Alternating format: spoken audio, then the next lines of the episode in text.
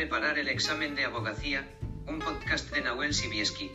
Bienvenidos amigos y amigas a este tercer podcast donde comenzaremos a hablar sobre los colegios profesionales de abogados. Y digo comenzaremos porque con la intención de hacer más clara la explicación he dividido este tema 4 en tres partes. De esta forma los podcasts eh, serán más cortos pero serán algo más mágicos. Como siempre, antes de empezar, agradecer el trabajo de José María de Pablo por sus apuntes. Son los que yo utilizo como guía para esta serie de podcasts y los podéis encontrar gratuitamente en su blog josemariadepablo.com. Allí también podréis hacer, si lo deseáis, un donativo al proyecto solidario Harambee. Finalmente, recordad que este podcast no sustituye el estudio. Empezamos.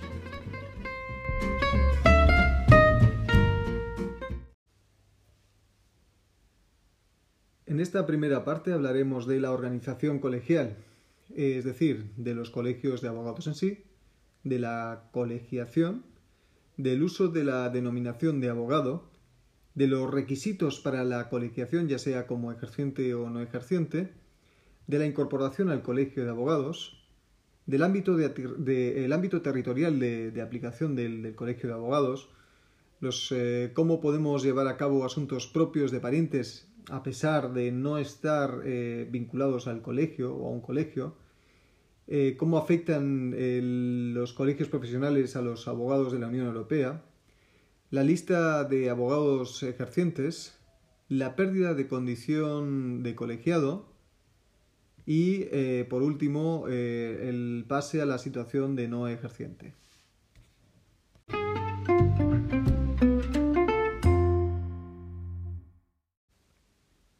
Los colegios de abogados. Los colegios de abogados son corporaciones de derecho público amparadas por la ley y reconocidas por el Estado con personalidad jurídica propia y plena capacidad para el cumplimiento de sus fines.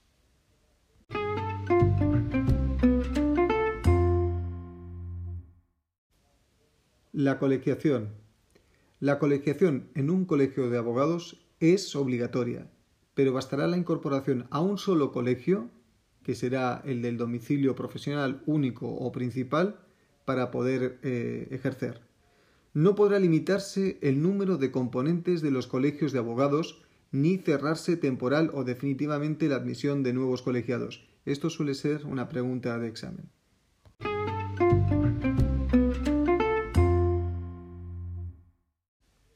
Uso de la denominación abogado corresponde la denominación exclusiva de abogado a los incorporados a un colegio español de abogados en calidad de ejercientes, dedicándose profesionalmente al asesoramiento, la concordia y la defensa de los intereses jurídicos ajenos, públicos o privados.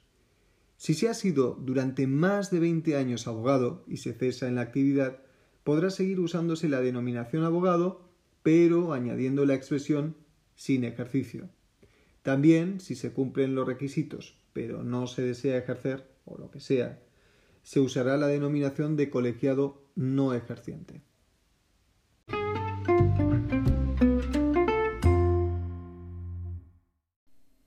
Requisitos para la colegiación.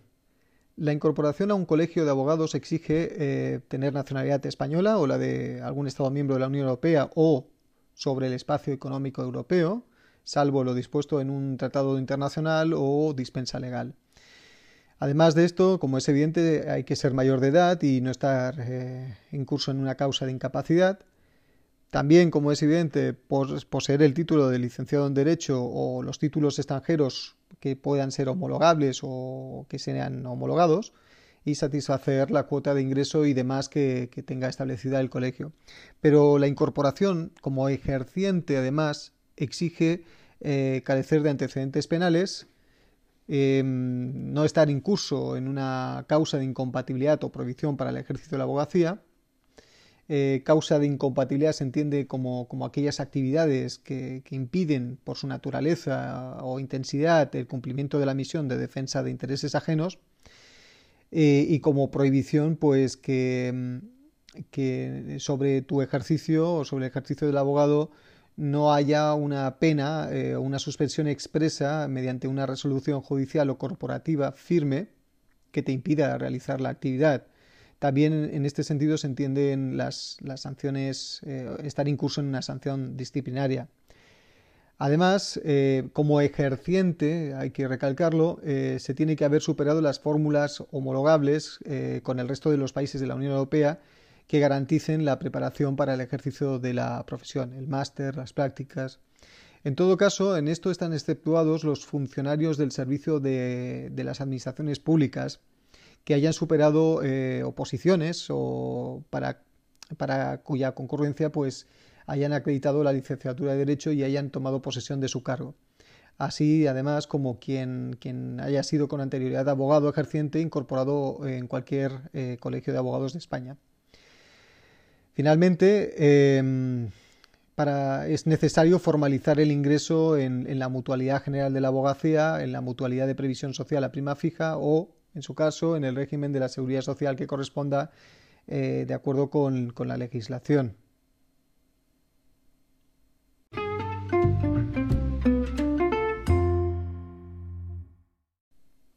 La incorporación en el colegio. Los abogados prestarán juramento o promesa de acatar la Constitución y al fiel cumplimiento de las obligaciones y normas deontológicas. Este juramento será prestado ante la Junta de Gobierno del Colegio que podrá autorizarlo inicialmente por escrito, si bien eh, después habrá que, que ratificarlo públicamente.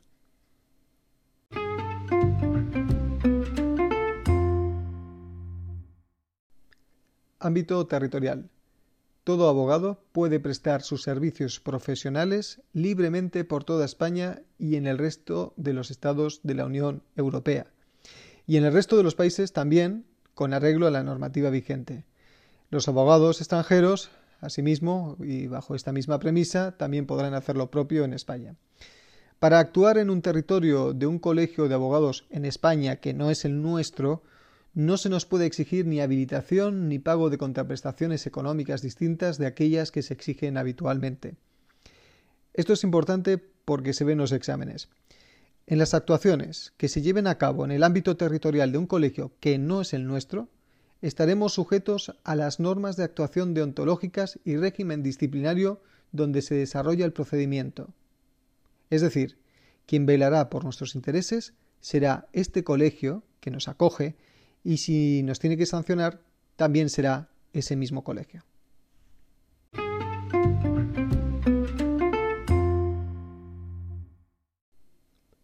Asuntos propios de parientes. No es necesaria la colegiación para la defensa de asuntos propios o de parientes hasta el tercer grado de consanguinidad o segundo de afinidad siempre que se reúnan los requisitos. Los que se hallen en este caso serán habilitados por el decano del colegio y podrán disfrutar, aunque solo sea en este procedimiento en particular, de todos los derechos concedidos en general a los abogados, también eh, las obligaciones, se entiende.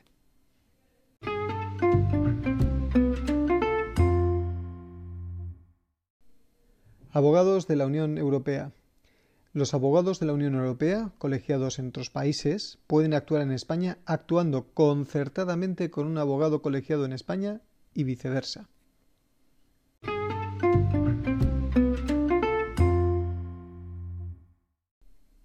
Lista de abogados de ejercientes. La incorporación al colegio acredita al abogado sin que sea necesario ninguna designación o nombramiento del Poder Judicial o de la Administración Pública. El secretario del colegio es quien se encarga de remitir anualmente la lista de abogados ejercientes incorporados a todos los juzgados y tribunales de su territorio, así como a los centros penitenciarios y de detención. A estos abogados no se les podrá exigir otro comprobante para el ejercicio de su profesión.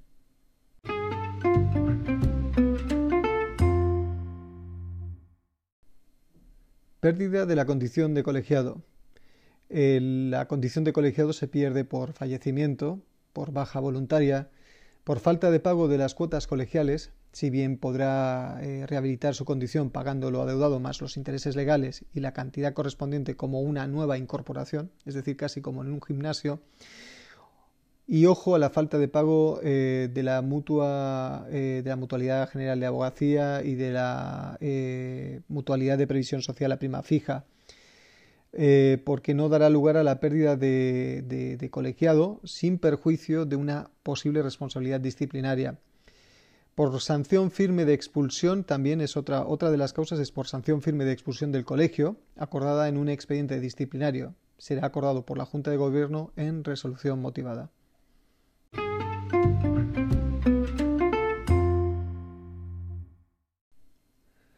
Pase a la situación de no ejerciente.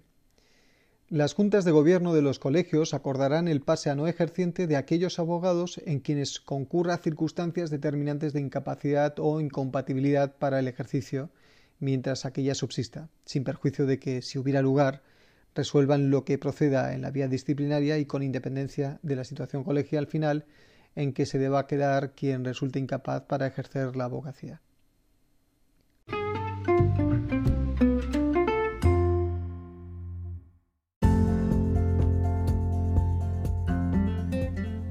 Este episodio hemos visto que los colegios de abogados son corporaciones de derecho público amparadas por la ley y reconocidas por el Estado, con personalidad jurídica propia y plena capacidad para el cumplimiento de sus fines.